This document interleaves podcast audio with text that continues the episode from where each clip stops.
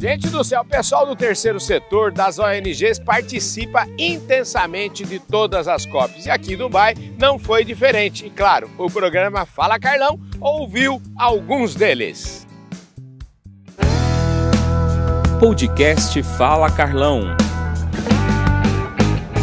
E eu encontrei o Paulo esses dias, se não me engano, você estava vindo para cá, né, Paulo? Tudo certo? É, Carlão, tudo bem? Sim, estava exatamente a caminho de Dubai Acho que é uma reunião importante. Nós temos cada vez mais estar presentes nesses encontros mundiais, não para uh, ficar ouvindo, assistindo, mas para trazer a nossa mensagem, uhum. até porque nós gostamos de falar para convertidos. E aqui é um lugar onde temos alguns convertidos, mas a grande maioria não professa a nossa religião. pois é, isso é importante. Eu acho que é por isso também que a gente decidiu, alguns anos aí, já começar a fazer essa internacionalização do nosso programa, justamente para trazer as nossas mensagens de lá para cá e levar as mensagens daqui para lá, né? Porque é importante a gente saber ouvir, né, Paulo? É, isso aqui é um grande fórum mundial, uhum. onde um dos temas é clima, mas é tudo muito mais amplo. Aqui se discute uh, diversidade, aqui se discute novas formas de energia, se discute a questão uh, da urbanização do, do mundo, enfim. E o tema eh, clima é, obviamente, um tema importante. Acho que nós no Brasil estamos focando muito em cima do tema clima, uhum. quando uh, o agro brasileiro ele tem condições de mostrar ao mundo cientificamente de que o agro e a pecuária que nós fazemos, ela é desenvolvida, ela é sustentável e, acima de tudo, socialmente responsável. E é isso que nós precisamos mais e mais mostrar ao mundo, sem esse complexo de vira-lata que a gente tem, uhum. de achar que tudo está errado, que o mundo quer nos perseguir, que o mundo quer acabar conosco. Isso tudo é balela. Uhum. O mundo precisa do Brasil, precisa da nossa produção de alimentos, precisa da nossa energia renovável, do etanol, enfim, nós temos só que uh, comunicar isso de maneira adequada. Pois é, e você tomou como missão essa comunicação, né, Paulo? Eu queria, é, toda vez que eu te apresento, a gente, você teve uma carreira aí no mundo corporativo que eu digo que é, às vezes a gente fica com um selo, né? Mas você teve uma carreira no mundo corporativo e agora você decidiu é, fazer outra coisa na sua vida, você decidiu falar com os jovens. Como é que é esse Paulo dessa nova fase? Olha, é uma fase fantástica, uhum. uma fase muito boa. Eu recuperei meu sobrenome, uhum. porque ao longo de 40 anos eu era Paulo daquilo, Paulo daquela empresa, Paulo daquela outra. Agora eu sou só Paulo Herman. Uhum. E eu tomei para mim, eu me dei um título. Né? No Brasil a gente gosta de dar títulos, né? É, de, maneira, de maneira monocrática né? e vitalícia, até a saúde permitir de embaixador do agro. Uhum. E o que, que é ser embaixador do agro? Não é um cargo, esse cargo não existe, uhum. mas é alguém que tem uma história, tem mais de 40 anos dedicados ao agro. Eu vi esse agro se desenvolver, que toma para si a missão de comunicar de comunicar para os jovens que estão em busca de referência, de trazer as mulheres para que elas assumam posições dentro do agro brasileiro, em várias frentes que ainda nós temos algumas oportunidades. Enfim, é disseminar essa energia positiva, a, conv a convicção que eu tenho no agro brasileiro e agora com esta fase internacional. Eu acho que nós temos que também expandir os nossos horizontes e levar essa mensagem para outros públicos, que talvez nem eh, tenham todo esse conhecimento, provavelmente não, e que eles falam muitas vezes coisas erradas, não porque querem o mal da gente, mas porque eles têm desconhecimento da realidade. Muito obrigado pela sua presença aqui, viu, Cristiano? Obrigado, Carlão. É, é, obrigado pela oportunidade de estar divulgando aqui na COP é, a Universidade Livre do Meio Ambiente como você bem falou, ela foi fundada há 32 anos atrás pelo ex-governador, ex-prefeito de Curitiba, Jaime Lerner. Uhum. Né? Há 32 anos atrás já se pensava numa universidade que fizesse projetos, que fizesse cursos de extensão no meio ambiente, né? na área ambiental, quando pouco, pouco se falava nessa área. Né? Então, hoje nós vemos aplicando projetos né, é, de meio ambiente que foi pensado há 32 anos atrás. Então, Agora, deixa eu te perguntar o seguinte: o, o meio ambiente, a gente tem um programa focado no agronegócio. O meio ambiente e agro tem tudo a ver, mas o, o meio ambiente diz respeito profundamente também às cidades, né? Com certeza. É, o, o nosso mentor, o Jaime Nerd, fala que a cidade né, ela tem, uma, tem que ser uma acupuntura urbana. Né? Uhum. Então a gente tem que resolver pequenos problemas para que como a gente não consegue resolver no todo, a gente consegue melhorar o aspecto ambiental da cidade com pequenos problemas. Como? Implantando praças, né, plantando árvores, criando corredores, parques. Né, tudo isso que está sendo discutido hoje na COP com relação a mudanças climáticas, se fosse implementado há 32 anos atrás, talvez a realidade fosse diferente, né, Carlão? Pois é, mas eu, eu sempre falo que para bons projetos, o melhor momento de implementar é sempre hoje, né? É hoje. Porque a gente falar se fosse lá atrás não é. vai resolver nada, né? É. Como é que, qual que, que, que vocês estão achando aqui? Essa aqui é a sua primeira cota. Bom, uh, nós estivemos na Alemanha agora, metade do ano, uhum. né, participando é, das premissas que trouxeram para a COP para votação. Então, essa COP, né, como ela mesmo fala, não dá para deixar ninguém para trás. Uhum. Né? Estamos esperando que saiam os acordos, né, que você consiga principalmente fazer com que as nações que mais poluem, né, que mais é, é, causam esse, esse grave é, é, sistema do meio ambiente possam de fato contribuir financeiramente para que países de desenvolvimento e subdesenvolvidos possam se reerguer.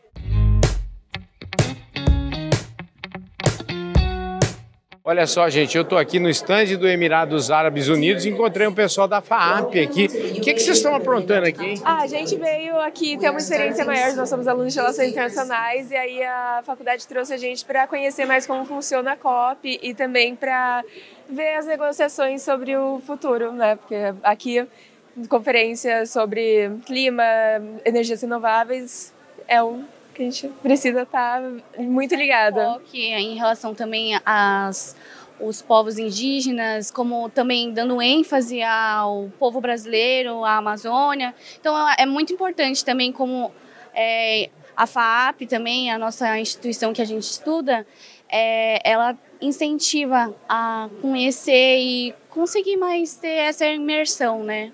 Maravilha. E você, jovem, o Nicolas? Ah, para a gente também é muito fundamental tentar entender o papel de, do multilateralismo das negociações entre vários países e não só algum grupo pequeno. E eu acho que é muito importante você visitar a maioria dos pavilhões para ter esse conhecimento não só com o Brasil, como as meninas já bem descreveram qual que é o papel do Brasil aqui na conferência, mas de você tentar entender também como que o Brasil pode se posicionar, mas como os outros países vêm se posicionando também. Isso no nosso curso já vem sendo trabalhado muito em sala de aula e é muito bom ter uma experiência prática desse nível para poder se aprofundar um pouco mais. Eu estou falando com a Gabriela Fernandes. A Gabriela me encontrou aqui, a gente se conheceu agora mesmo aqui. A Gabriela é filha do seu José Fernandes, que diz que acompanha o canal do Boi todo dia. Ele adora o canal do Boi. É verdade isso mesmo, Gabriela? É verdade. Desde que eu sou criança, a gente assiste o canal do Boi. Muito engraçado. Uhum. Que coisa impressionante. A Gabriela estava entrando aqui no no pavilhão aqui da Amazônia e ela viu a gente falando português, ela gosta muito, de, ela mora hoje, mora em Portugal e ela vai explicar para a gente o que, que ela está fazendo aqui na COP. Ô, Gabriela, antes da gente falar disso tudo, o que, que você veio fazer aqui na COP, queria que você contasse um pouquinho certinho essa história do seu pai aí, com o canal do Boi, dele, ser criança, como é, que, como é que é o seu envolvimento, como é que você foi parar na zootecnia? Então, eu sou formada em zootecnia na Unesp de Botucatu uhum. e a gente teve um sítio em Goiás, em uhum. Silvânia, Gameleira de Goiás, Sim. durante muito tempo.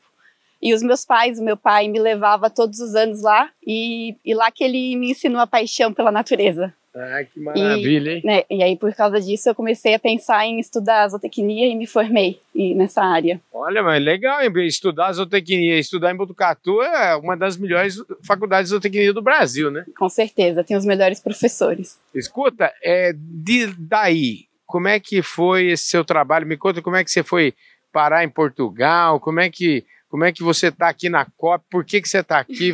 Me conta essa história direito. Essa é a minha primeira COP, na verdade. Eu ainda estou uhum. conhecendo, desbravando. Eu comecei a trabalhar com sustentabilidade e conservação ambiental. Então, depois que eu me formei, eu fui para Bahia, morei ali na Bahia durante dois anos uhum. e fiz trabalho com é, manejo costeiro. Sim. E depois é, veio um tempo que eu estava meio que para lá e para cá. e aí eu decidi continuar na conservação marinha e aí fui para Cabo Verde, morei em Cabo Verde e de lá eu fui para São Tomé e Príncipe, que é uma ilha bem pequenininha ali na África. E pronto, são países lusófonos que falam a língua portuguesa. E aí eu tive a oportunidade de trabalhar numa ONG que era de Portugal, né, do Algarve. Uhum. E então eu decidi fazer o um mestrado lá. E com isso eu consegui entrar é, no Departamento de Ações Climáticas, em Cascais, na Câmara Municipal. Agora, você é uma moça, assim, é fuçada ela, né? Vai atrás dos seus sonhos, sempre olhando para você, assim, é, tem um jeitinho novinha, parece uma mocinha que acabou de. de parece que ainda está na faculdade, sabe? E, mas você é, é destemida, hein?